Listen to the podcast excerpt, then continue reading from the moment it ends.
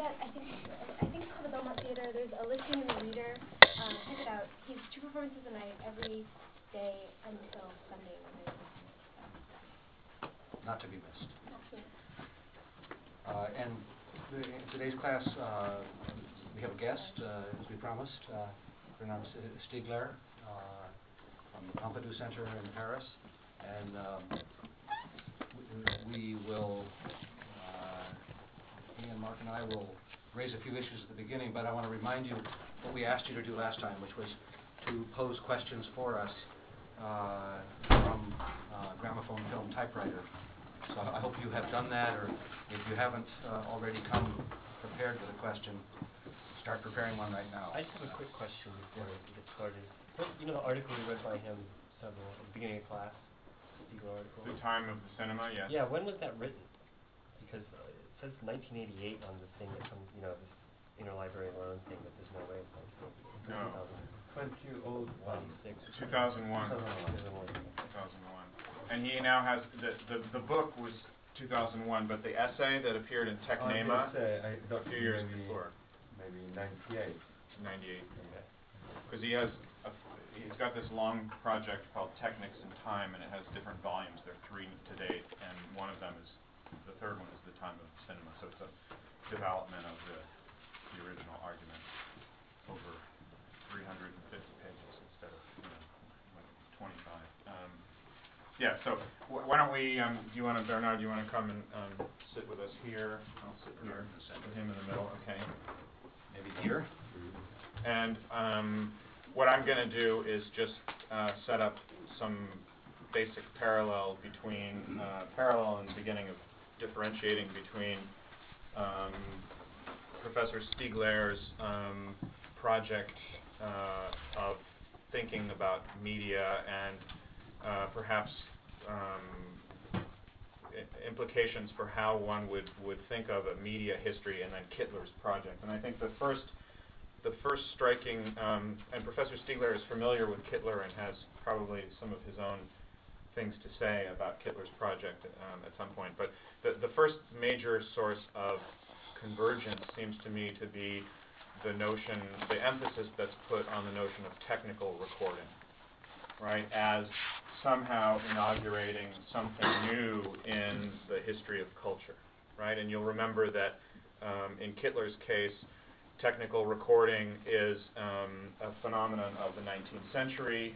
um, that it arises with the uh, phonograph, right, which is the inscription of sonic fluxes, right, and um, with the invention of cinema, the cinematograph, which is which allows for the inscription of um, visual flux, right, the flux of the visual, and um, and in Kittler's argument, this is important, as we discussed last time, um, because it uh, breaks up what he calls the alphabetic monopoly, right? And what he ma- means by the alphabetic monopoly is the empirical fact that um, up until, in his argument at least, up until the invention of these technologies in the 19th century, um, the only way to store our experience was by writing it down by capturing it in the code or the system that is natural language, right? And um, thus, in a certain sense, um, reducing it to reducing certain elements of it to um, to what can be preserved in the form of language, right? And uh, once we then have the invention of these new inscription technologies, uh, sound inscription and the inscription of the visual flux in cinema, uh, it becomes possible to um, capture and store those domains or those forms of human experience um, in, a, in a richer way, I think, um, would, would be a good way to put it.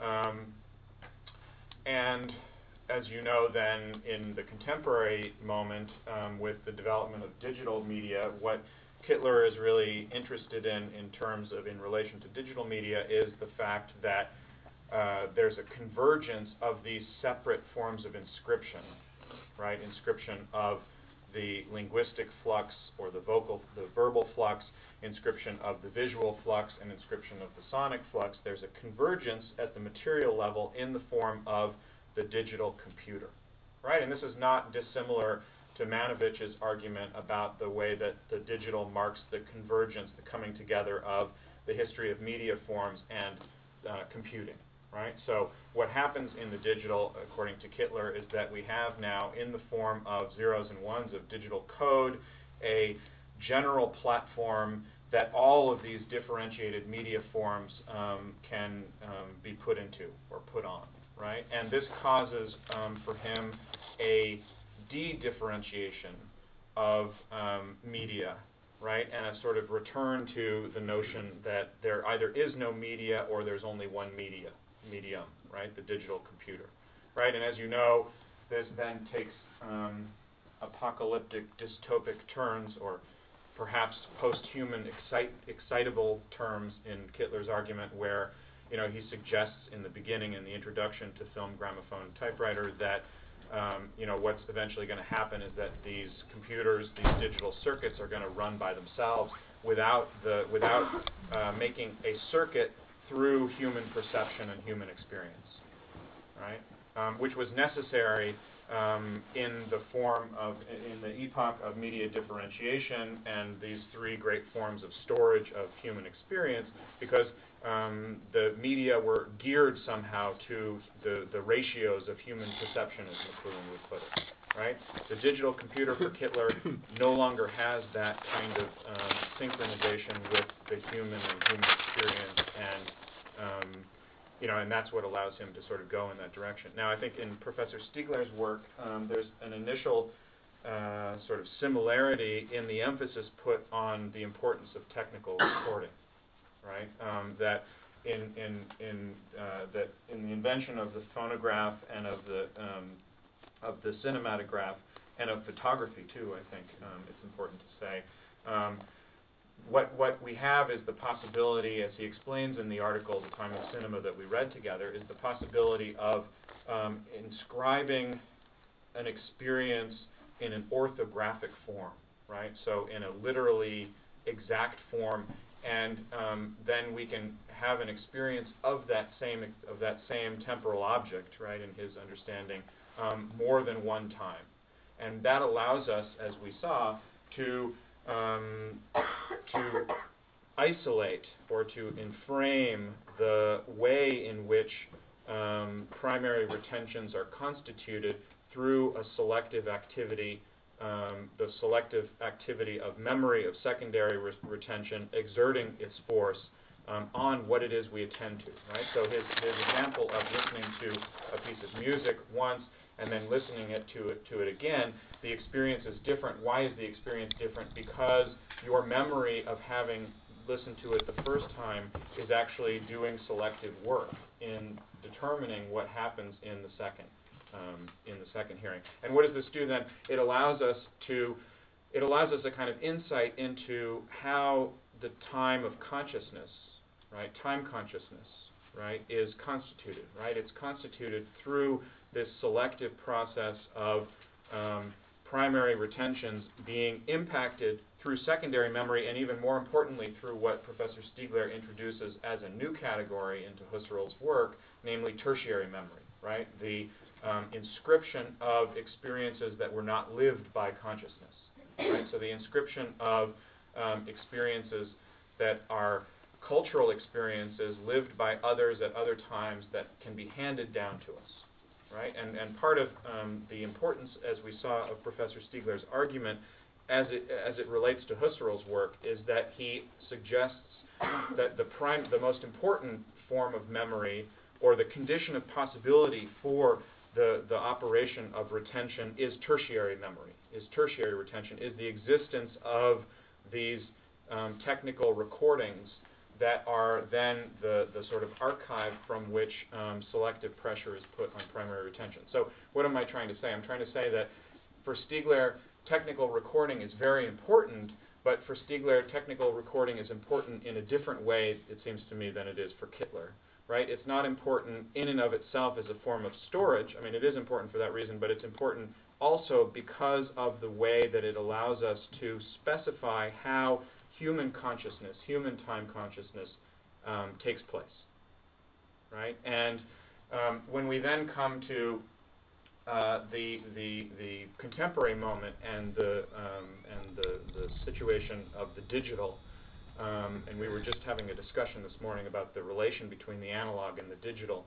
Um, when we come to the digital, what, what Professor Stiegler sees is not only and not primarily a convergence of all of these forms of media in a, in a, in a single material form or a single material platform, digital code, right? Rather, um, what Professor Stiegler sees is a transformation in the circuit that correlates human experience and tech technologies of storage and recording, right? And so for him, the point is not that technologies are outrunning the human and we're going to enter some sort of post-human era where machines run by themselves, as you know Kittler's metaphor um, puts it, but rather um, to understand how the digital as a new um, as a new cultural formation, really, right, and not simply a new technical formation. How the digital um, is impacting and modifying um, what our experience is, is in the world today, right? Um, I think that would be a good way to put it. Um, so I don't know, Tom. I, that's basically how I see the the two projects running in parallel, but then also running separate. Um. Okay. So maybe what would be nice is if um, I don't know if you, Bernard, would like to say something about Kittler.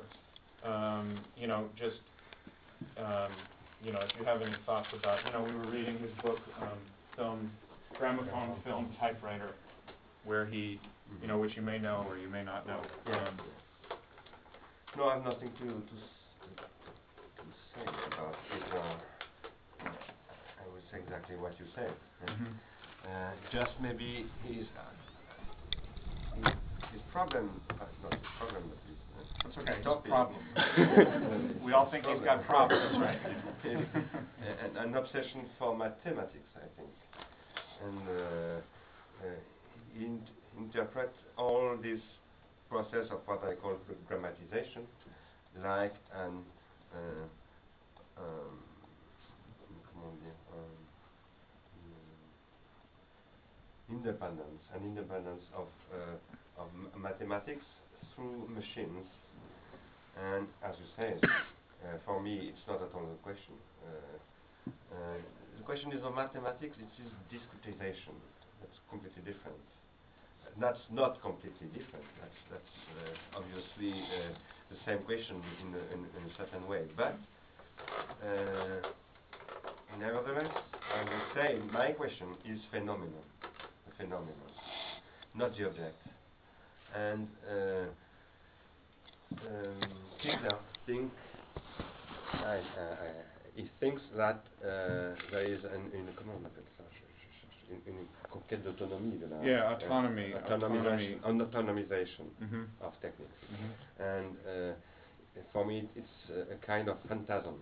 But on the other hand, uh, I should add two two questions. Um, firstly, for me, the grammatization is it is also the operation of the automatical machine, not only the computer, but the machine in the factory.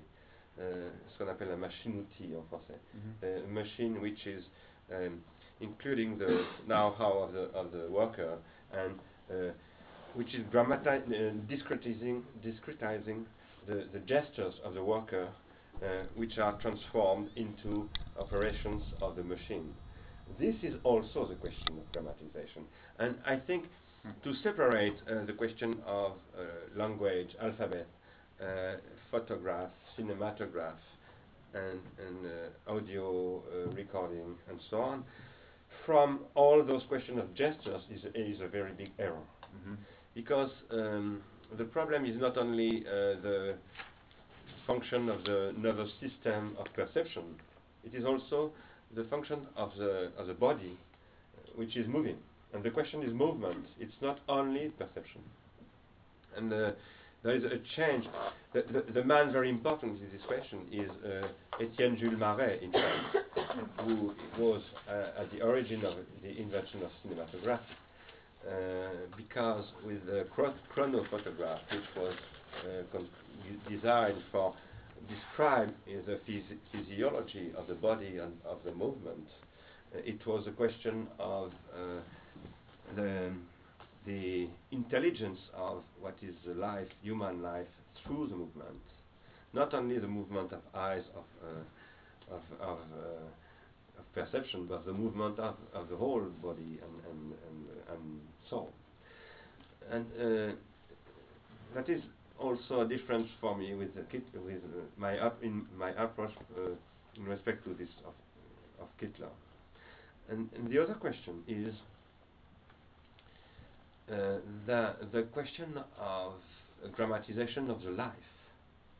That is uh, molecular bi- biology uh, now um, what we call um, um, uh, uh, chirurgical therapy, uh, uh, restriction enzymes. How do you say it like that? Res- restriction enzymes. Enzymes, yeah. Enzymes, Mhm. and so on. Uh, this is a new stage of grammatization, but at the molecular level now. And I think uh, this is very important. In this uh, field, the question is not the, the autonomization of the machines, but it is a transformation of the process of individuation, what, which is the vital individuation, Mhm. and which is uh, the life generally. Mhm. And here, uh, the problem is not machine on the one side and the life on the other side. The problem is how the grammatization, the process of grammatization, is transforming the, the, the, the gathering of, all of all those things, you know, in which photographs, cinematograph, and so on are just a part. But not maybe not the, the main part. Yes, it is the main part because it is the part which control the consciousness. But uh, the control of bodies is very important, so, uh, and uh, it's very important to articulate the two. you. So is grammatization then, obviously, it's, it's not something that's tied directly to specific technologies, right? Um, and it, it also seems like it wouldn't be something that comes about for the first time with the invention of language. Yeah, or, or is it? absolutely. Yeah, I mean, it's something that it, it's, it's related to human thinking and human consciousness and the form of Yeah. life And that the gesture. human is. Yes, yeah, gesture. So maybe if you could say a little bit, just for, to, to explain a little bit what grammatization means Yeah. for you. Grammatization is uh, the discretization of the continuity of movements. Uh, for example, when you are studying uh, the beginning of the fabrication of uh, tools, of uh, silex tools, you know, uh, I've done that when uh, tw- 20 years ago I, I worked with the laboratory of Leroy-Gourhan. Right. The flint tools of proto-humans, right? Yeah. Those chippers. Yeah. And we, we reproduced uh, those tools.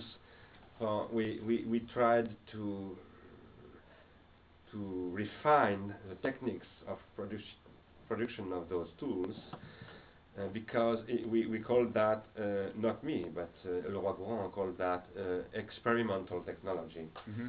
that was reproduction of the gestures, and we, wi- with the, the reproduction of the gestures, you can refine, rediscover the conditions of the production of the production of the gestures. You know, if you know what is, what are the natural resource, resources, the conditions of life, and so on. And uh, when you observe what happens in the transformation of those conditions of uh, production of those tools, you can observe that that it is explained by Leroy-Gourhan in uh, the first volume of uh, Gesture and Speech. Um, you can observe how um, the, the, the development of this industry is the development of the conquest, the conquest of discretization of the gestures. Mhm. You know, uh, it is very, very, very clear. For example, if you observe what happens between uh, the Australopithecus, that is uh, two and a half billion years before us, Australopithecus, right. Australopithecus, Yes. and until Neanderthal, Neanderthal, uh, Neanderthal, the Neanderthal. Neanderthal, yeah, which is uh, 300,000 years before us. Uh, it's uh, uh, about two million, two billions uh, years between the two, you have a conquest of uh, separation of operation what in what uh, Leroy-Gourhan called the the operatory chain, you know. And uh, at the beginning, it is in the gesture. After, it is in the gesture and the tools. And after, uh, Leroy-Gourhan explained that uh, there is a moment in which the energy of the muscular energy, for example, pass into uh, not uh, in the in the mu muscle, but in in the object, like uh, comment on dit l'arc, le l'arc pour le The- yeah, the bow and arrow, bow and arrow? barre, non? Non, C'est- No, c'est quoi? L'arc pour l'arc, Arrow. les flèches pour The, tirer. the, the arrow, the, the arrow for, Archery. yeah, archery, archery. Archery, Yeah, archery. yes. You have the energy in the object, you know, but- because it is like a condensator. You condense, Mhm, you know, mhm. your energy, you, ac- you accumulate your energy, and you can uh, project uh, an object at uh, 300 kilometers, you know. Uh, Mhm. That is uh, faster than, uh, uh, for example, uh, um, une proie, in, uh, comment on appelle, une, une gazelle, in, uh, A gazelle? a gazelle, you know, and uh, you can catch the gazelle because the gazelle is is uh, running at at 100 kilometers, and you you take it Mhm. with that. So there is an exterior and exteriorization, which is described by Leroy-Gourhan, which is the, story of the relationship between the body of the man and the technicity. And this exteriorization is in fact a, gra- a grammatization.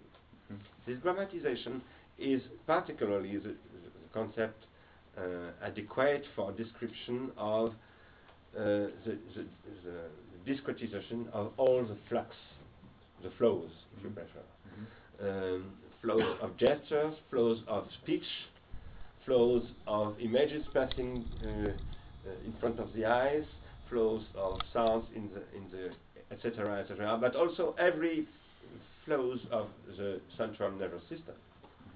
So grammatizations i- i- is mainly used as concept for describing the activities of, of the central nervous system. But for me, it is also uh, important to use it for describing the activity of not only the, the central uh, nervous system, but the periphery of this, uh, you know, the activities of the hands, of the, of the, of the feet, and uh, of the body, you know. Mhm. So uh, it is uh, the question of the notation, description, and control of the activities of body, that is of work. And uh, for example, in, in the dance moving in choreographia, the, you have the Laban notation, you know. And the Laban notation, it is a problem of grammat- grammatization. Mhm. And you can uh, map the question of Laban notation with the question of scientific organization of work of Taylor, you know, which is also a description of uh, what is activity of the worker, you know, and it's uh, in the f- in the first case uh, an artistic question of grammatization, in the second one uh, uh, an in- industrial question of grammatization. But it is very interesting to to, to map the two. When I was working here in IRCAM, I created uh, a, a little uh, w- uh, workshop uh, uh, about how use how to use uh, computers and uh, sys- systems of uh, um, motion capture Mhm. for uh, developing a new kind of notation of choreography and dance, you know. And it was uh, using we we we used the technicity used in the robotic for the, the, the, the choreographia and the dancers. That is the reason for which I insist that it's very important to not to to stay enclosed in the question of hearing, uh, uh, viewing, and, and language, but also to, to include the question of the body, of the work, of the of the, the life, uh, of the movement, you know, and e- e- even uh, the social movements, collective movements, you know, for the, for controlling uh, all those movements in the question of grammatology, and I think. Um, with um, Kittler, this, those questions uh, are not really uh, addressed, you know. Can I Uh, raise a question at this yeah. point, though? Um, there, there was one other place where I felt some kind of convergence between your work and Kittler's, and that's on the um, the issue of uh, suffering and, and misery. Yeah. Um, since Kittler, is, uh, if I understand him correctly, he's he's mainly uh, interested in the, the the trauma of technology, Mhm. uh, the, the, the shock of it, uh, sometimes the euphoria that comes with the shock, but also the aftershock of um, a kind of alienation, uh, anxiety, a feeling that basically the, the, the human, whatever the human has been, it's become obsolete in the face of the uh, exteriorizations that we've produced to take over our experience, to, to record it, to broadcast it, to, uh, to reproduce it. So, and, and this is a category for you too, I take it, that, uh, in, uh, so I'm, I'm trying to figure out what, what's the difference between your account of, um, uh, the- I think the phrase you used uh, i- yesterday at the workshop was, um, uh, was, was it misery or suffering? Symbolic misery. Symbolic Misery, misery. yeah. Yeah, symbolic misery. It seems to me that, uh, uh, it- uh, could you say that, that Kittler is somebody who is, um, a kind, uh, like an underground man who is, uh, de- descending into the, um, the, the contemporary, uh, uh, house of horrors of, a kind of worst-case scenario of, uh, Mhm, mhm. uh, symbolic suffering, Mhm. symbolic misery uh, as a kind of adjunct or part of the experience of, of these technologies. A feeling that things are moving too fast, or that you're out of control, or that desire is continually um, uh, evacuated, uh, like the, um, the notion of entertainment as basically fast food. You know, it keeps, you keep eating more and more, and the hunger just gets worse, Mhm. Mhm. not to mention the side effects. But uh, the problem for me, the difference with Kittler, I, I have uh, always the catastrophic sce- scenario in my in my in my mind, you know, as a possibility, and I think it is very important to to be able to, at this age, to, to, to see the possibility of this scenario. That's I think it's very important to to to see it in front of it. But um, I think, uh, and we share that with uh, Kittler, uh, probably. But I think uh, that uh, the question for me, that I call symbolic misery, is not really the question of um, techniques become out of control because of the, the acceleration of exteriorization. This is the thesis of Kittler. But it's not mine. It is also the thesis of Virilio, for example. Mhm. But it's not mine. It's, it's also the thesis of Baudrillard. But I think, in my opinion, that the very question is not that. Is, the very question is our inability to make a new process of individuation with these uh, new types of technologies. And uh, it, the problem is not the technology. We are the problem. the problem is that we are not capable today to understand what is at stake in the technology. And the, uh, for me, as we said before this morning, uh, the problem is a solution. Mhm. And the solution is a problem. Uh, the problem is not to oppose, uh, for example, uh, an integrity and autonomy of the life uh, uh, in front of the heterogeneity, heterogeneity of, of technicity. Because there was never uh, autonomy of life, for the human life was always in the, in the process of exteriorization. The, the process of individuation is the process of exteriorization, that is of grammatization.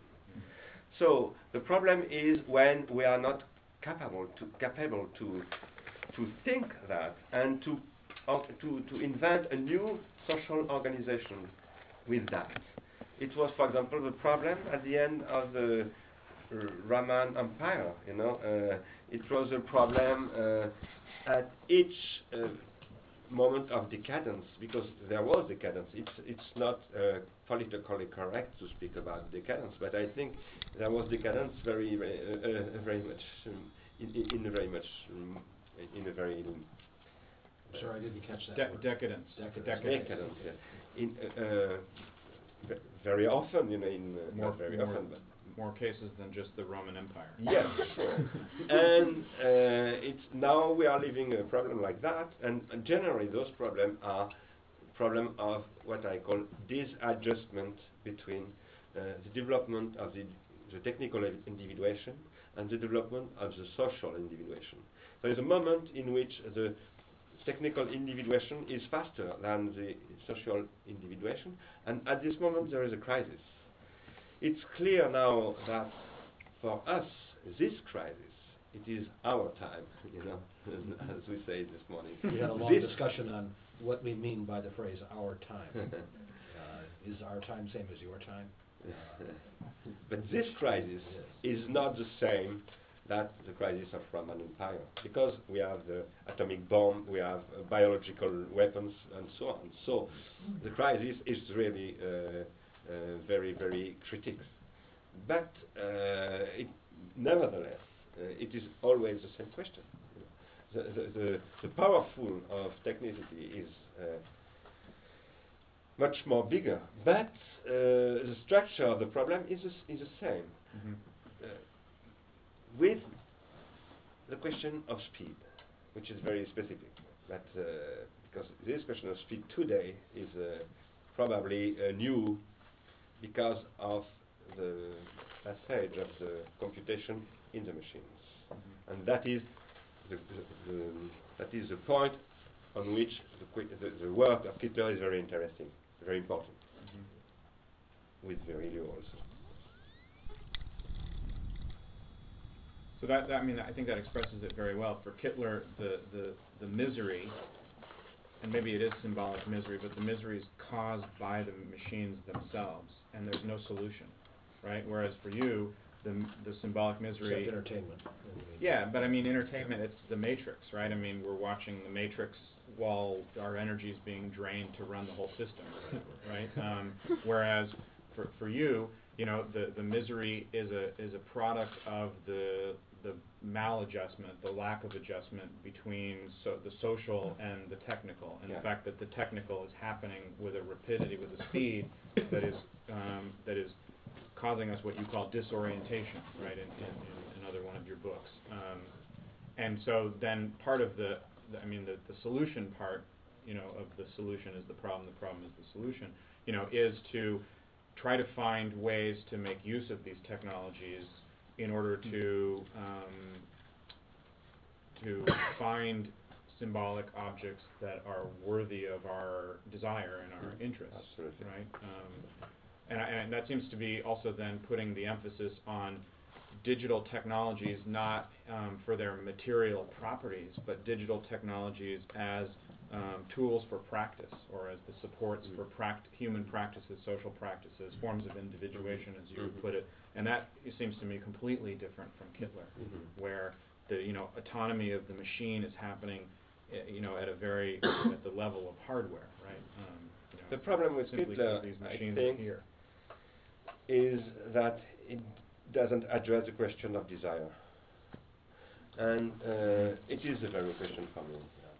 Because, uh, firstly, technicity is produced by desire, that is by work, and work is a kind of desire, a sublimation of desire. Mhm. And uh, se- sudden, uh, secondly, uh, um, desire is always in a relationship, a very strict relationship to the technical object. Uh, for example, if you read the introduction of in, in psychoanalysis of Freud, when he described the language of the dream, symbolic language, all the symbols are uh, technical objects, hat, piano, uh, and so on. Uh, uh, uh, uh, you say them like everyday life objects, but those everyday life objects are, are technical objects. Technical products, yeah. Mhm. And uh, we forgot that. uh, th- this chair is an, a technical object, uh, this uh, jacket so, and, uh, and everything is technical object. We, we just see a technical object in the new technical object, but Mhm. uh, everything like, like this house and and The uh, electric light, don't forget the electric light. Right. And and this and this floor, which is uh, plain, you know, that's Wow. th- that's uh, that's produced by a technique. That's that's not natural, and all those things are techni- technical. And the question of uh, the production of desire, the, the passage from drives, instinct, animal instinct to desire, is a passage from natural life to technical life. And this question is not uh, addressed by uh, by Kittler. So it it it it, it, emphasizes on the, the the pole which is technicity, but technicity is technicity only in the relationship to the to desire, to desire, drives, uh, means, uh, not means, uh, les besoins, les uh, Needs. needs, Needs. and so on. Could, could I say just one uh, thing? I, somebody has to speak for Kittler here, so I'll, I'll, try to, I'll try to take on the, at at least the question of desire. Doesn't seem, it seems to me that there is desire. Uh, uh, it plays a role in gramophone film typewriter, but not uh, so much as libido, uh, but as maybe the death drive. Uh, it- that is, remember we talked last time about uh, Kittler's notion of, you know, where does technical innovation come from? For him, it comes from aggression, from war, uh, the urge to destroy, uh, to take control Mhm. over Mhm. bodies. Uh, or to, if, and that can also include remediating bodies or, uh, uh, you know, creating prostheses. So Edison is absolutely central in, Mhm. you know, finding something for the deaf, Mhm. uh, finding artificial ears Mhm. uh, or artificial eyes. Uh, so there there is desire, but the in one way I think of him in contrast to you and and uh, and also to McLuhan is that for, for McLuhan there's a kind of a, a notion of play, uh, the, simply the desire for for innovation, for for um, for the surprise, for the unexpected that might come out of uh, of human invention. Uh, the idea of the the unpredictable. You draw back the uh, the bow. Mm. You you may not know where the arrow is going to land until you learn to use this technology. In fact, you'll probably shoot the guy next to you, as our vice president just did. uh, so there's uh, there's a kind of play of unpredictability, or what you called yesterday, the, the incalculable, that I think, uh, at least for McLuhan, is a motive for uh, for for media innovation. And th- the other thing I wanted to, to say, I, I want to pick up on your word maladjustment. Uh, that, that- that that's wh- what your uh, approach to this is, in not in terms of the notion of the autonomy of the machines and their and the evil that's nested in those machines, but a question that it's our problem, and therefore we must find a, a new ratio of adjustment, uh, a new organology. Uh, another one of Professor Stiegler's concepts. Um, I, I want to relate that to a question we've been puzzling over here, and that's the, the way that myth uh, enters into the discussion of media. Uh, that it, you know, every new medium uh, or many new media involve a, a legendary inventor, uh, and that we produce out of media innovations a kind of um, uh, master narratives. Uh, often, it, uh, like Plato's narrative of uh, the king of Egypt, what will happen if we take on writing? We'll lose our memories. Uh, the, the device will make us less than we were. It will, uh, reduce us. Uh, and it strikes me, uh, I want to see if you agree with this, that um, one thing Kittler is very good at doing is channeling the technical myths of our times, especially the dark mythologies uh, of our time about what what technology uh, and, and media technology particularly is is doing to us, as if it were uh, we had created a golem, and the golem is one of the the golem is the artificial warrior who then turns against the creator. Uh, the Frankenstein uh, model, or the uh, the notion of a war machine that gets out of control, takes over. That's why, in, in some ways, perhaps these are uh, th- th- these dark stories, the Platonic ones and uh, and Kittler's one, make for better myths. Uh, maybe not such good history. Uh, I wonder if you agree with that. Uh, that, that, that uh, you're not so interested in the myth Mm. Yes, uh, sure. of Yes, uh, the media. Yes. You're more like Aristotle. in that. Pardon? You're more like Aristotle. in that sense. Yeah. But, but except for the fact that, that the Promethean, Epimethean myth is central to your Yes, sure. introduction of Yes. this, you know, Yeah. co-originarity of technics and the human. So I, am not sure that's true. You know, yeah, I know that, you know. It's not Yes. the, the same. have a myth you want I have a myth also. Yes, uh, that's clear. It's not the same kind of myth. Uh, it's not a, a, a myth of origin, but a myth of non-origin.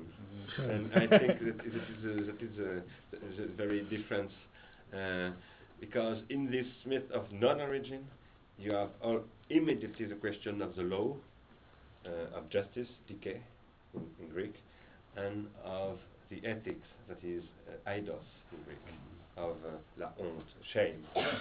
and uh, it's immediately the question of the organization of the city, of the police. Um, that's the reason for which it's not a myth of origin, but a myth of, of political organization. Uh, and it is uh, precisely uh, its transformation of uh, from mythology to political uh, to political individuation.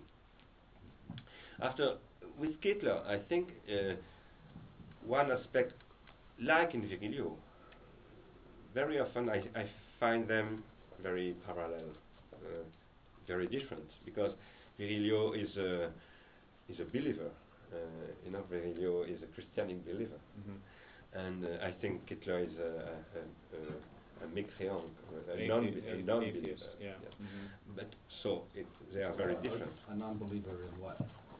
in God, and, and and and maybe in everything. But, uh, and, and, and In man too, right? Virilio In is man. a believer in Yeah. man, and Kittler Yeah. clearly is not. Yeah. Yeah. But uh, what they have uh, in common, also very interesting, is their attention to the genesis of those uh, process of invention uh, and innovation. For example, uh, uh, the importance for the two of military research. Yes. Uh, that's very, very important for Kittler and for Virilio. But that that's also the source of the the paranoiac structure of the of the myth mythology of uh, of Kittler. You know, because for me the problem with Kittler is that it, it is a, he is a paranoiac, uh, and uh, it's very interesting. Generally, par- paranoia makes you very clever. and a great, a great storyteller, and don't, Yeah. for- don't forget that Yeah. paranoia is, is one of the chief engines of interpretation. Yes. itself. Yes, You sure. know, Because for the paranoid, everything has meaning. That's the, the thing. This chair means Yeah. something. Yeah. The fact that it's here and not over there. It's not an accident. Yes. but for me, there are mainly accidents. you know. That's, uh, probably I'm paranoid too, but, uh, but not in the same way. So we can, uh, Might be, we maybe ask we you to, uh, be prepared with questions. Why don't you, uh, start firing away? This is the quietest you guys have been the whole term. Good, you get respect, you see? We don't. anymore, right? They interrupt us all the time. You, you spoke a, a little bit about um, the question of law and politi- law and political organization. Yes. I wonder is is the situation in terms of are our technologies a- ahead of our social organizations? Like is uh, you know the the technologies we have available? Do we need a social organization to catch up with them? And what would a, that kind of social organization look like? Um, there was a question we didn't address today, to this afternoon, it, which is the question of capitalism and, and, and political economy. Uh, my um, cursus in philosophy begins by Marxism, and I think what is very important in Marxism is that all the questions, political questions, are economical questions. And uh, we spoke about the question of desire. I think uh, the political society, political organization is uh, uh, what Freud called uh, libidinal economy. Every human society is a libidinal economy. We spoke uh, this morning about the shamanic organization. It is a, a libidinal economy uh, which passed by the shaman. Sh- sh- shaman. Shaman, Sha- the yeah, shaman. sham- shamanic. Shamanic, the shamanic. and uh, uh, in the Greek uh, or Roman ancient societies, that's clearly they are clearly uh, libidinal economy. The, the, Greek philosophers and the Roman philosophers says themselves that they are in a libidinal economy, not in these words because those words are the words of Freud, but the desire is uh, the core of the question of the society. And after we we enter in a, in a Christianic uh, society, and in this Christianic society, it's a transformation because the desire has become the desire for, for Jesus Christ uh, and for God, uh, you know. But it's always a libidinal economy. With capitalism, uh, suddenly the libidinal economy is organized around the the, the market, the me- merchandising, the comment on dit, the goods, the marchandise. Yeah, uh, goods, yeah, consumer goods. consumer goods, you know, and it is a question of fetishism that Marx sees. He didn't see it. He didn't. He, he didn't see it very clearly because uh, he, he needs. He needed the, the theory of Freud, and Freud arrived uh, 30 years later. But uh, uh, this uh, new organization of the libidinal economy is an, an organization of fetishism around the goods, industrial goods, and uh, here the question is how to um, comment on dit court-circuiter to, to Short circuit. to make a short circuit between uh, the capital and the consumer and to evacuate the political level which is uh, what what is a political level? It is a level of sublimation in fact which is sometimes purely uh, juridical level like in the Greek not purely but mainly juridical level like the Greek society or Roman society and uh, in uh, Christianic or monotheistic uh, societies, it is a, a theological political level. But this theological, theological political level is a level of sublimation, which um, open, which opens uh, a sphere uh, which uh, escapes to calculation, pure calculation. Now we have the problem that in the industrial society in which we live, we live now, uh, which are uh, societies of technology, that is of capitalism. Everything is uh, organizing for intensify the return on investment and uh, short uh, short circuiting. Uh, that's correct. Short circuiting. Short. Uh, Yeah, leaving the political out of the circuit, right? Yeah. So, so bypassing the political. Yes, bypassing Yeah. the political. And I think this organization is now obsolete. That, that I, I, I, don't want to say that we must come back to uh, the welfare state or, uh, you know, that's not at all the question. But I think we must create a new condition for production of negentropy.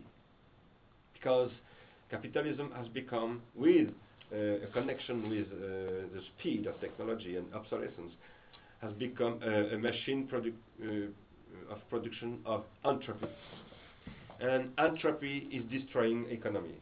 It's clear, you know. Uh, it, and this uh, what I call the, the, the lack of desire, the, the, the, the, disparation, the dis disappearation of desire and the apparition of drives. And the apparition of drives is the apparition of the barbary. Uh, the impossibility to, to make synchronization in the society, to make a link between the different uh, members of the society. At this moment, it is a war of us to us, you know, uh, of, of uh, everybody to everybody, you know. And I think it is a limit. Uh, this is, it is this limit which must be uh, think now.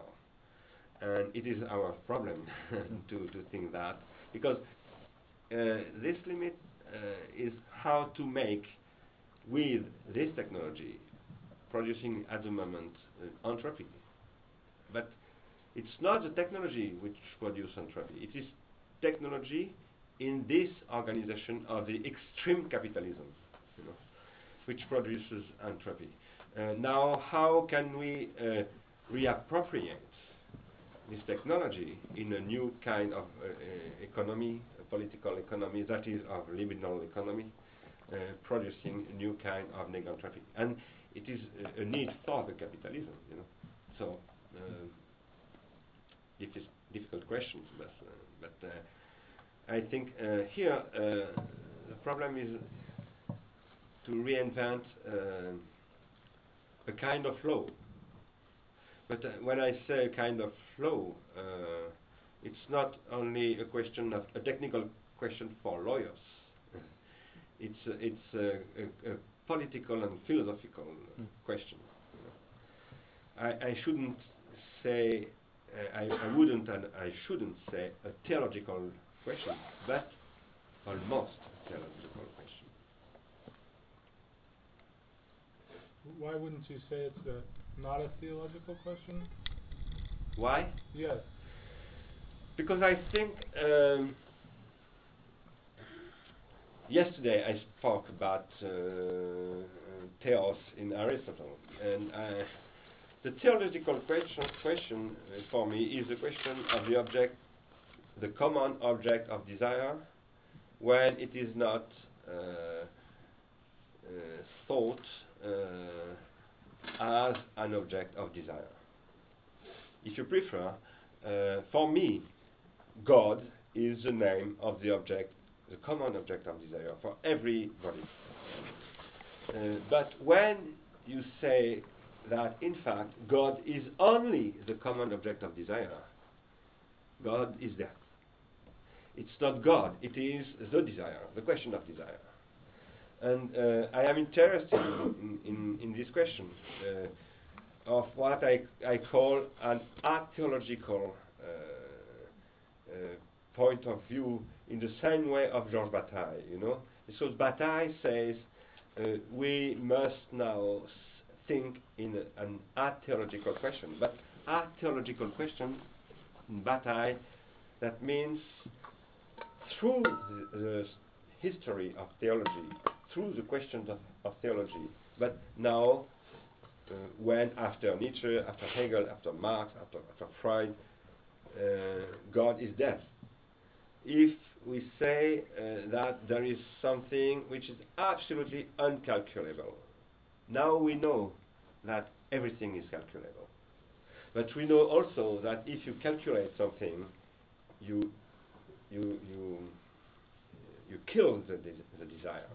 So you must protect a kind of uncalculable when everything is calculable. And this protection uh, had a name in, in, in Latin, it is a sacre, the separation, the sacre. And, and uh, sacred. Sacred, yes. Mm -hmm. And we have now to rethink uh, something like that, but without the facility of theology, because it is a facility. For us, it, it is a facility for the theologists like uh, Luther, like uh, it was not a facility. It was a, a project. It was a, a, new type of organization. But for us, it is a past. So it, it, it, it, could be a very, very grave error to, to, to, to want to, to come back to the past. But it would be also a very grave error to, to forget the past, you know, and to forget the origin in the past of those questions. uh, saying, for example, God is deaf, is not saying the question of God is finished. Not at all. The question of God is not at all finished. It- maybe it is beginning now, uh, in fact, this question. It would be very strange to say it uh, at this time when we're in the midst of a holy war uh, Yeah. on, on several sides. I kept thinking while you were speaking about the Marx's uh, uh, remark, uh, th- money is the jealous God of Israel, before whom all of the other gods have to kneel. Uh, and that, that, in a sense, that is the uh, the theology. If there's a theology of capitalism, it is something like that's a kind of vulgar way of putting it. But Marx was a very vulgar guy, and um, and that, that may be the theology that uh, is generating uh, the, next theology. Certainly, a lot of uh, fundamentalisms find uh, position themselves in a very strange relation to capitalism. You know, we would think of this as you know, religion, the great uh, uh, uh, mediating force between the social and some concept of God. Uh, we're now inhabiting a space where it's clear that uh, what Derrida called the return of the religious is undeniable all around us. Uh, at the same time, a crisis of, of capitalism in which that God seems to be failing in some way, but uh, hard to say uh, exactly how. Yeah. Um, here we should speak about uh, Max Weber, Yeah. who is a very, the very uh, an interlocutor here in this question. Uh, Max Weber describes uh, capitalism like uh, as a, a process of uh, disenchantment, Disenchantment. disenchantment, which is which finds its origin in God, in in in the in, in the affirmation of the irreducibility of God, and um, here there is uh, um, probably uh, not a synthesis but a, a meeting to to try to to range between uh, Weber and, and Marx because um, I think the question here is, is calculation pre- precisely uh, and grammatization I speak about before. I spoke about before. Um, grammatization is uh, the origin of the Bible, of the ancient tes- Testament, uh, comment on dit, Old Testament. Old Testament and, and the New Testament. They are uh, steps in grammatization. That's clear. There is the, the, the Jewish grammatization and after the Christianic gra- grammatization, passing by the Hellenistic grammatization.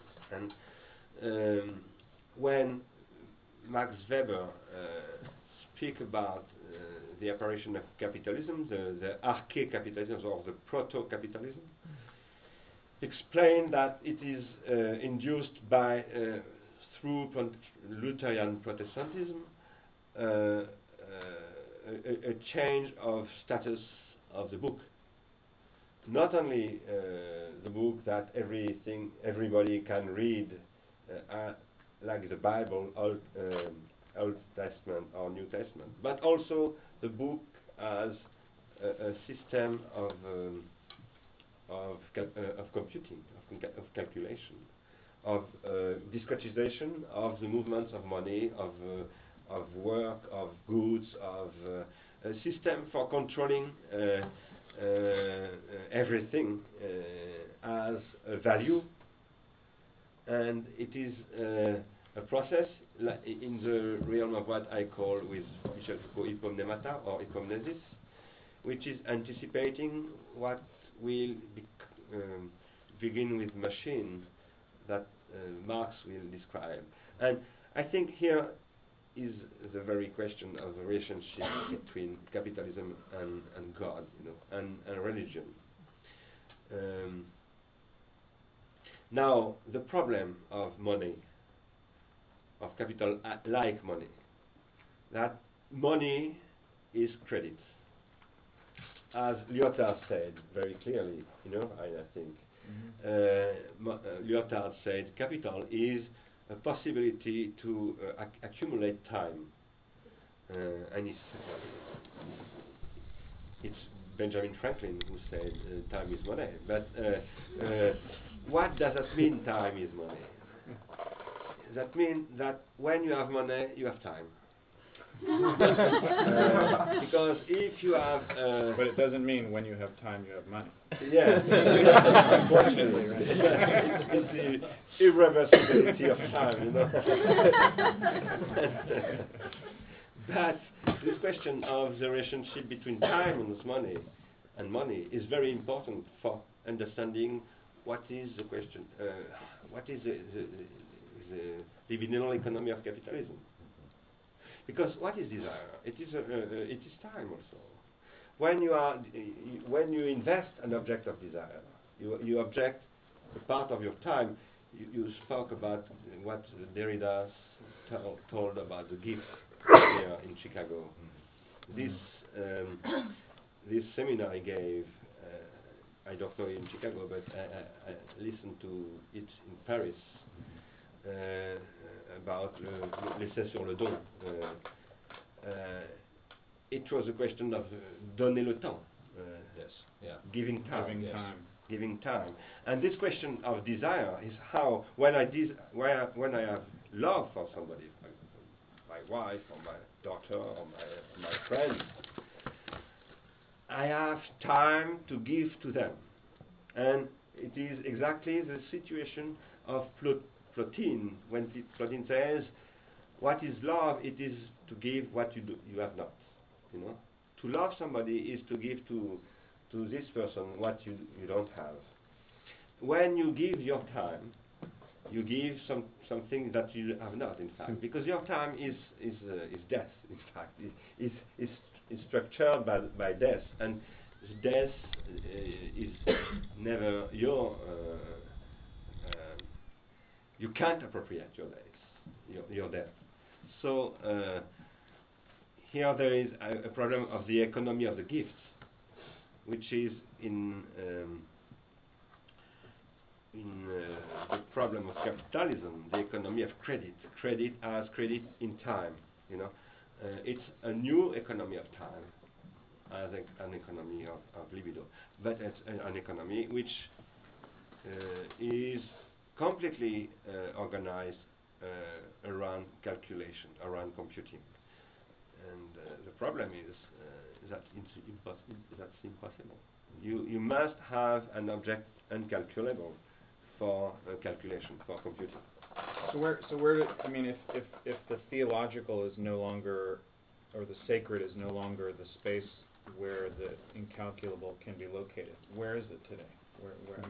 And even the singularity, singularity of the living, you know, I mean, with the, with the data gathering technologies and the way that marketing, you know, you, you, you, you, you um, enter, you know, you go to Amazon.com or Amazon.fr, and it says to you, I've already told the story this book here, right? You know, welcome, Mark Hansen. We have recommendations for you, right? And people who've bought these books that you've bought have also been interested in these books, right? So it's it's a it's a way in which the marketers know in a certain way more about what I want than I know myself. So so the singularity itself is something that's become calculable in a certain way. Um, so so where does where where can you say a little bit about where the unexpected and the incalculable is located today?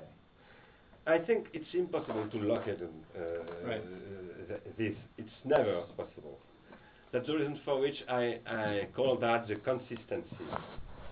Uh, I, I organize, I, I say that the immanence, there is no transcendence, if you prefer. When Mhm. we said uh, Mhm. there is nothing uh, sacred, or Right. th- that No means transcendence. uh, no transcendence.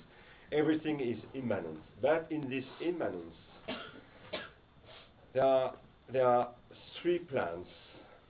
There is a plan of what I call subsistency, Subsistence. subsistence, the plan I call existence, existence is uh, our uh, individuation. You are Mark Hansen, I, I am Bernard Stiegler, and you, we are absolutely different. Uh, we have the same problems on the subsistential level, you know. We need the same quantity, grosso modo, of calories, of uh, glucides, uh, lipids, and so on. But on the level of existence, we are of, existence, we are absolutely different, and not only different, but absolutely singular. Uh, that is uncomparable. Uh, it's impossible to, for example, in this room, to take people and to to make three uh, bags and to say those are in this bag, those in this bag, or those. That is the practice of the Nazism. you know. Uh, we are not. Or of, Pardon? or of uh, uh, ordinary Market. bureaucracy. Yes, sure. And market. And Mhm. market. Yeah. Because when you say uh, Amazon says, I recommend you to, to you, uh, Mark Hansen, some- it is transformation of the singularity uh, and into difference, calculable difference. Right. You know. Into a repertoire. of- yeah. Yes, Mhm. and it's not Choices. singularity, it's particularity. And the very question today is to, to define very precisely what distinguishes particularity and singularity.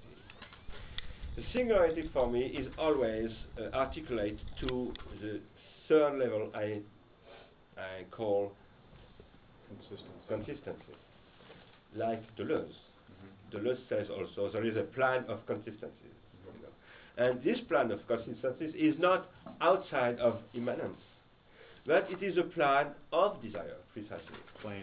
The plan, yeah. Uh, when you are desire, desire, uh, you, you are desiring uh, an object, uh, a sexual object, uh, uh, um, an art object, or a, a spiritual object, etc.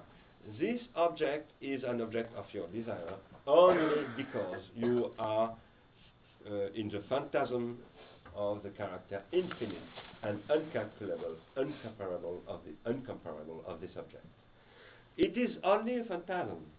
It's an illusion, but it is a necessary illusion. You can't uh, uh, suppress this illusion. If you suppress this illusion, you suppress existence and you suppress life. So uh, cap- capitalism has uh, needs this illusion, and uh, now it, it developed during the 20th century many many kinds of illusion, uh, uh, and beginning with uh, le, le Père Noël, how, how we say that. Uh, yeah. Um, Santa Claus. Santa Claus. Yeah. Santa, Santa Claus. Santa Claus. yes. Father Christmas. Yeah. Santa Claus. Santa Claus. and uh, many many artifacts like that you know and now uh, we need to re for me to rebuild a new type of libidinal economy libidinal, li- libidinal energy libidinal economy. Uh, by what I, I I call the development of cults. But those cults are uh, cults of consistencies through practices which are not practices religious religious practices but practices of uh, what we was called in the Roman uh, Empire for example otium you know? Uh, the otium O- o- otium otium otium yes, yes. and um, the, the otium is, is not a sacred sphere. It, it can be a sacred sphere. Mhm.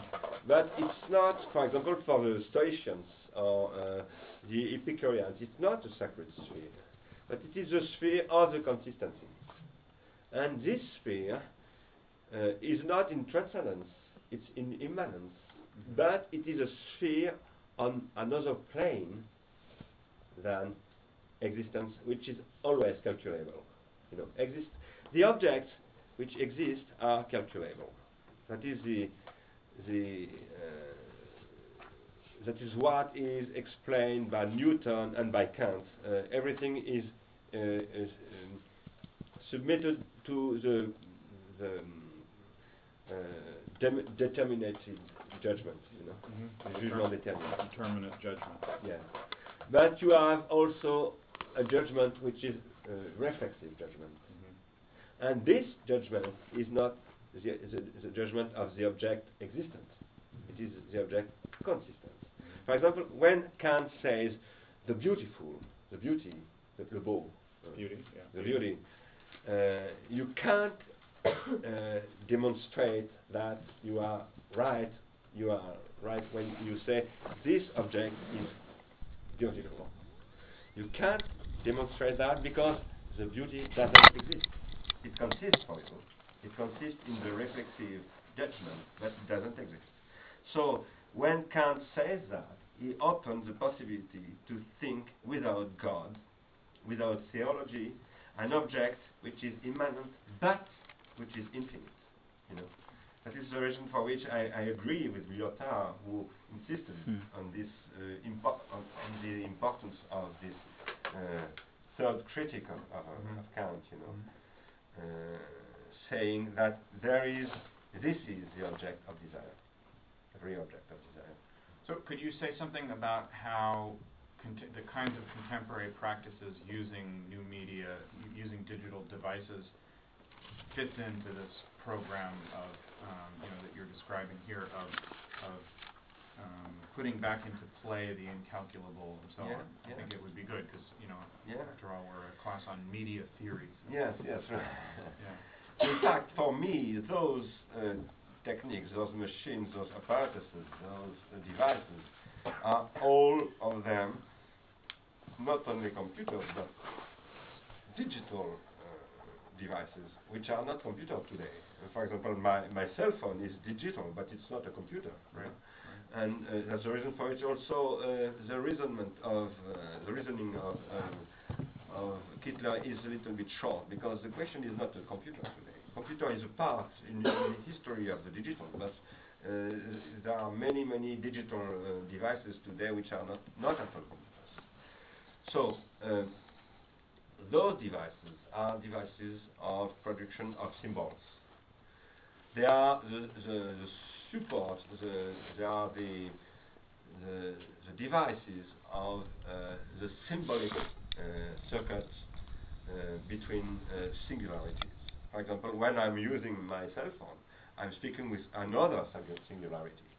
So when I see on this cell phone I can find video, photo, and so on, what shall I do with that? you know? Uh, is, it- is it, I always put out this question, and I, I, will, I, I will do like you this morning, I will make a photograph. But, uh, uh, what is the, what is the sense to make this photograph? Because you can. Yes, Because you just can. because I can. but I can send it. And uh, uh, when I send it, I, I, I, I create a circuit. That is, the question is not the photograph, it is the movement of the photograph. And it is a, the relationship between, uh, through this photograph, which is a transition, tra- transitional object, you know. Mhm. This transitional object created a new transductive relation between you and me, for example, uh, you know, and uh, this is what in the Greek word you can uh, name precisely a symbol, because a symbol is what you share, you know. Symbol means uh, before everything, it means sharing. So those technologies are technologies of sharing, like web, like everything, like uh, PDA, like uh, iPod. I saw an iPod before. Uh, You had an iPod, and uh, those technologies are uh, the possibilities of creating new types of communities, of symbolic communities, and of uh, production production of, of sublimation. So, of sublimation, that means of consistency. So, uh, the question is, if we want to develop that, we must conceive or design those objects not uh, with uh, um, the, the, the question of use, but with the, question- the question of practice.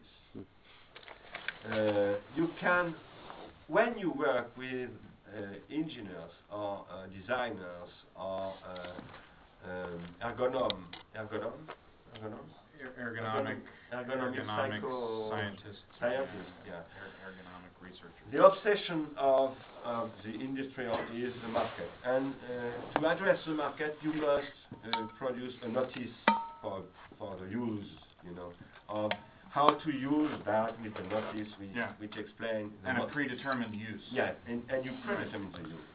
And in fact, if if you ask to the man who conceived, who, designed the first forte piano,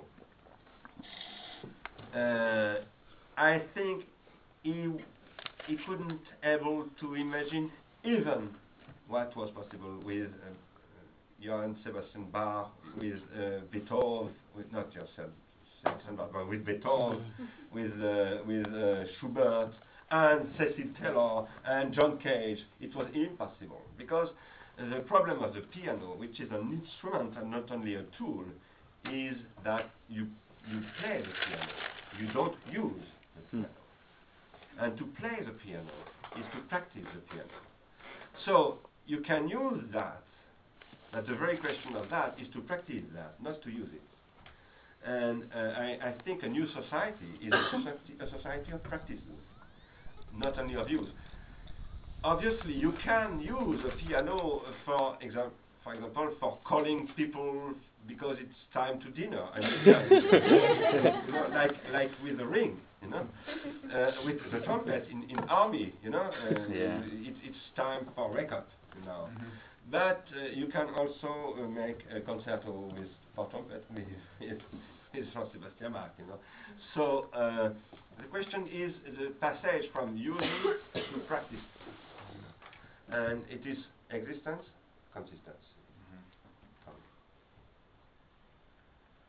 Now we've got questions and we're one. out of time, but um, why don't we, maybe if everyone can ask their question, which we do, or should we just keep Yeah, going a just little bit longer? yeah, fire away. People have to leave. Ask the Ask your questions. questions. We won't try to answer them. Uh, we'll suspend them and think about them. Yeah, so, my- go ahead. My question is that um, Kittler, as well as of course McLuhan and Derrida, all talk about the tendency of print to glorify itself and to speak itself and to contain itself. Um, with what you've just said, do you think that it's possible it's possible that new media help us to break out of that sort of circle, um, to break out of the circle of self-reference?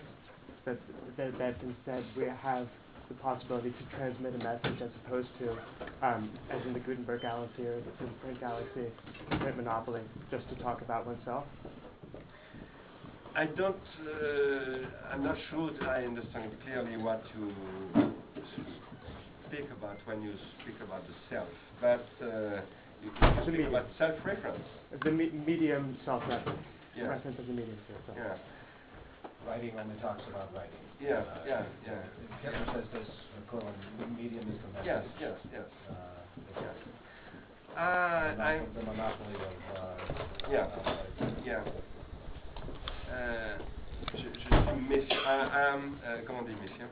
Yeah, I'm, I'm suspicious. I'm suspicious with this, this uh, manner of, of, of putting out the question of the media. Um, for example, when Derrida, you said Derrida, McLuhan, Kittler, when Derrida says there is uh, a kind of auto-reference uh, from text to text, it's very dangerous to say that if you say that in the same way uh, as McLuhan. Because uh, in Derrida, when he's saying that, in fact he's saying that with the what he called arch écriture, arch writing. And arch writing is not is not at all empirical writing you know. Uh, uh, people say very often, oh, Derrida, it's only everything is textual and so on. It's not. It's not the truth. Uh, the question is arch trace, you know, and uh, it's not at all the same reason, reasoning than uh, McLuhan and Kittler. And I think there is a, a, a misunderstanding between Kittler and Derrida on this question. You know, that's the reason for which uh, I had myself a problem with Derrida because I said to Derrida, your logic of supplement is in the reality and a history of supplement that is a history of techniques. And he's always said to me, but if you say that, you make a confusion between arch writing and uh, and uh, alphabetic writing, for, for example.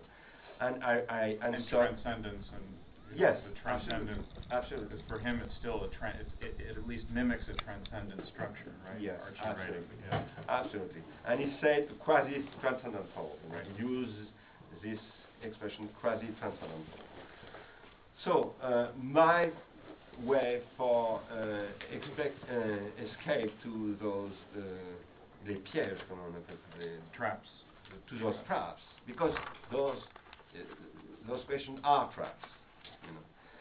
Uh, aporia, if you if you want, but not only aporia, traps really. Uh, that are impasse, the, the impasse, the Impasses, yeah. impasse, um, is to to question to question those uh, topics through Simondon. That is through the question of individuation, saying you have three levels of individuation. The level of, of the of the physiological uh, of the psychic individuation, uh, the technical individuation, and the social social individuation. And you are always into the inadequation between those individuations. So you are, it's impossible to to to to to fall in the trap of the self-reference with this manner of of question.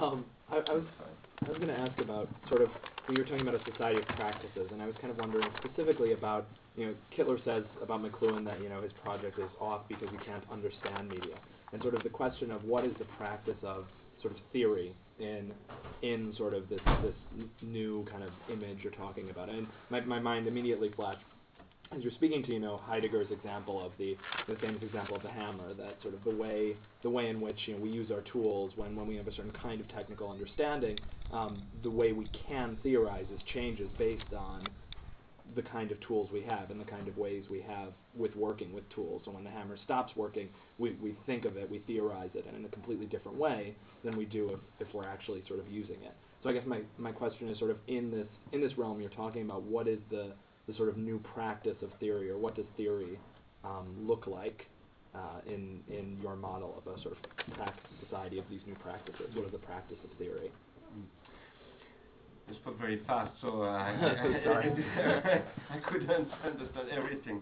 But um, uh, as said Heidegger, uh, theory is a practice. You know? And uh, for me, uh, uh, the practice, which is theory, is a practice which uh, put out the question of grammatization. That is, uh, it is a meta practice. Uh, it is a, um, it is a practice which uh, formalize the conditions of practice. You know, it's not a very good answer. I I I, I, I feel that uh, speaking, but uh, uh, when you are uh, You know, on the question, on the, on the hermeneutic question, you know, when Kittler says you can't understand media, and so McLuhan's whole project is misguided, I mean, I think you would, you would differ fundamentally from that, right? Yeah. Because, I mean, what, your whole project is to try to, um, think the, the, the co-functioning of these levels of individuation, of which media and Absolutely. technics is one of those levels of Absolutely. individuation. So, um, you know, so it's, so whereas for Kittler, the fact that media form a kind of quasi-transcendental structure for um, the for for practices, you know, means that one can't understand them because you can't get outside of those practices. And I think that problem just doesn't pose itself for you, right? Yeah, Because yeah. you you've got a much more a much richer and complex structure in which you situate media and techniques. yeah. Um, And the distinction between use and practice, right. which is, I think, you know, very, uh, a critical theoretical distinction here, is one way of, of overcoming the problem of always being inside of, uh, Yeah, and it's also a way of making practice creative without having to be guided by a theory, right? I mean, because what you're what you're what you're trying to do is offer people, you know, new ways of using these devices that are going to let them create forms of community and so on, so on that you don't you can't predict from the beginning what they're going to be, Yeah, right? So absolutely. it's a way in which Absolutely. practice becomes Absolutely. something that you know that's But creative. in those communities of practices, you have uh, production of what we call this morning uh, critical space. And uh, that is a critical space which produce uh, the theoretic uh, formalizations, you know. And uh, this production of theoretic formalizations is not for me a, a theoretical production. At the beginning, it, it's uh, the a technical production, you know. And after, you have a, a ras- rationalization of this, this practical production, which uh, stabili- stabilized in a norm, uh, a model, a paradigm, a theoretical, para- a theoretical paradigm, Paradigm. paradigm, Paradigm. yes, which uh, which uh, becomes a, a theory, you know. But uh, it is a, the critical activity of the practice which engender thi- this theory for me. It's not the theory which is the origin of the practice. That's the reason for which uh, reading Sylvain Auroux, who is uh, the author of this, this concept of process of grammatization, is very important because he shows that very precisely. Uh, he shows that uh, traditionally uh, people think that grammarian uh, specialists of language invented uh, uh, writings, you know. And he shows that in fact writings were secreted, were, were produced by the activity, and after, dans l'après-coup, uh, In the- in the after the shock, aftermath, yeah, in in the the aftermath, aftermath or aftermath, after, you had uh, uh, theori- theorization uh, uh, by by Aristotle, for example. Uh, but five seculars, uh, after, swa- five uh, Centuries. centuries after after the, the, the apparition of, of this uh, language, uh, of this notation of language.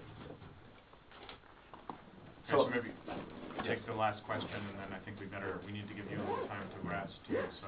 I think this is a, a related question about the, um, the relationship between practice as you're using it in distinction with use and um, the, the structuring of desire. Uh, early on in, in the discussion, you spoke about a disalignment between, um, or, you know, that's, that's um, characteristic of the present day, a disalignment between Maladjustment. uh, or a maladjustment between um, uh, technical and social indi- forms of indi- individuation. And it seems to me in, in your description that behind that narrative was a kind of hope for uh, for an achievement of an adjustment, uh, uh, excuse me, an achievement of, of good adjustment between these two, so that um, so that the dynamics of desire come to fit in a certain way with the with the new techniques that have outstripped it. And I'm wondering if instead of that, you it, it would be possible to tell the same story in terms of an attempt to like um, live in the contradiction or or to really inhabit the the problem of, of this maladjustment and in doing so maybe to gain a new insight about the ways in which we we attempt to um, structure our desire towards these techniques that we've produced and you know is there is there something we can learn from maybe productively inhabiting that that kind of contradiction that we're suffering Mhm. In fact, uh, it's impossible to to suppress the misadjustment, yeah Maladjustment. maladjustment. It's impossible, but it's possible to socialize it. Uh, in the first time, you have uh, a crisis between uh, social individuation and technical individuation. In the second time, which is the production of a new, a new type of civilization, you have a, socializi- uh, a socialization of this uh, maladjustment like singularities. You know, um, in the theory of of, um, of uh, Simondon, uh, of individuation in Simondon. Gil, Gil, Gil, Gilbert Simondon, who's a French philosopher of technology who comes after Merleau-Ponty, was a sort of student of Merleau-Ponty. Yeah. And a very important person. Very important. Uh, we developed, who developed this, this concept of individuation, process of individuation. He developed a very precise concept of individuation, very strict, very rigorous. And he says the dynamic of individuation, because individuation is a process, and you can't stop this process. So the question is, what is the principle of the, of the dynamic? And the principle is inadequation, unadequation, you know. But you must, it's me which speaks now, not Simondon. You must, uh, when you have a crisis between uh, technical individuation and social individuation, you must uh, share the uh, maladjustment, you know, between uh, everybody in the society to make uh, these defaults a chance. You know, my very uh, philosophy is that defaults, accidents, etc., etc., are chance, and uh, that the, the, the question is not, it is never to find the, the suppression of defaults or, or uh, of error, of uh, of inadequation, but on the contrary, to make energy with that, you know.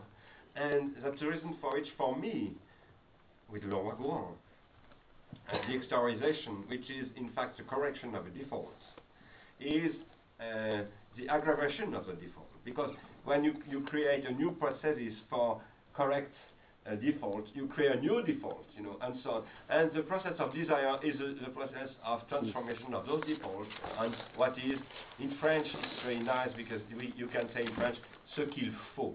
Uh, that is what you need, yeah. what is necessary. And default is, is something that is lacking, right? Yeah. And the human, as a, as a, as a natural species, is, a- is the lacking species, Yeah, right? And that's what the myth absolutely. of Epimetheus is, right? Where Epimetheus, you know, has forgotten to save anything to give to man or to the human, and so, you know, then the human becomes, you know, not good at anything in particular, but flexible, you know, Yeah. and always defined by the effort to overcome the default, Yeah. which creates an evil. Yeah. Good. So um, why don't we all, um, you know, have a round of applause and thank you. Generosity and he's, he's doing more work than he should be doing. I think. And he's giving a lecture at Our 4:30 class- today. Yeah, he'll be giving a lecture at 1:30. Harvard 1:30.